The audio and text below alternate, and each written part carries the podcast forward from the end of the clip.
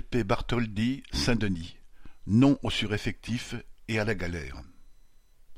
Au lycée professionnel Bartholdi de Saint-Denis, comme dans plusieurs autres de Seine-Saint-Denis, le personnel a eu la surprise d'apprendre à la rentrée qu'au milieu des congés d'été, le rectorat avait décidé de passer les effectifs des classes de seconde de vingt-quatre à trente élèves.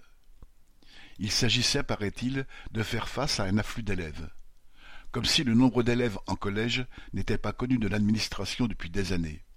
De plus, une grande partie des effectifs réels des classes dépassait largement les capacités officielles, des classes prévues à vingt-quatre étant parfois à trente élèves, et celles à trente passées à trente-deux.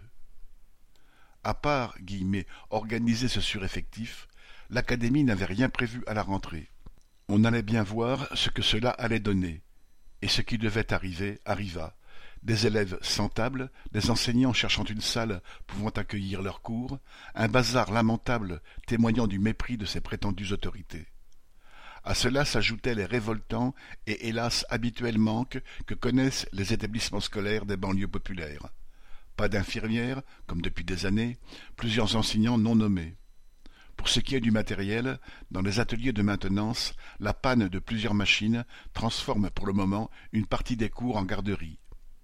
Quant à la tenue indispensable aux élèves travaillant dans les ateliers, nul ne sait quand elle va arriver. Après une première journée de grève d'avertissement, une large partie du personnel a donc fait quatre jours de grève du mardi 19 au vendredi 22 septembre. Cette réaction collective pour faire face ensemble aux dégradations des conditions de travail a redonné le moral.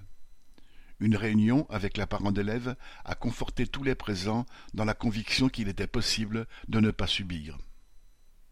L'académie a fini par bouger une oreille et a reçu une délégation le 25 septembre pour expliquer qu'elle ne ferait rien.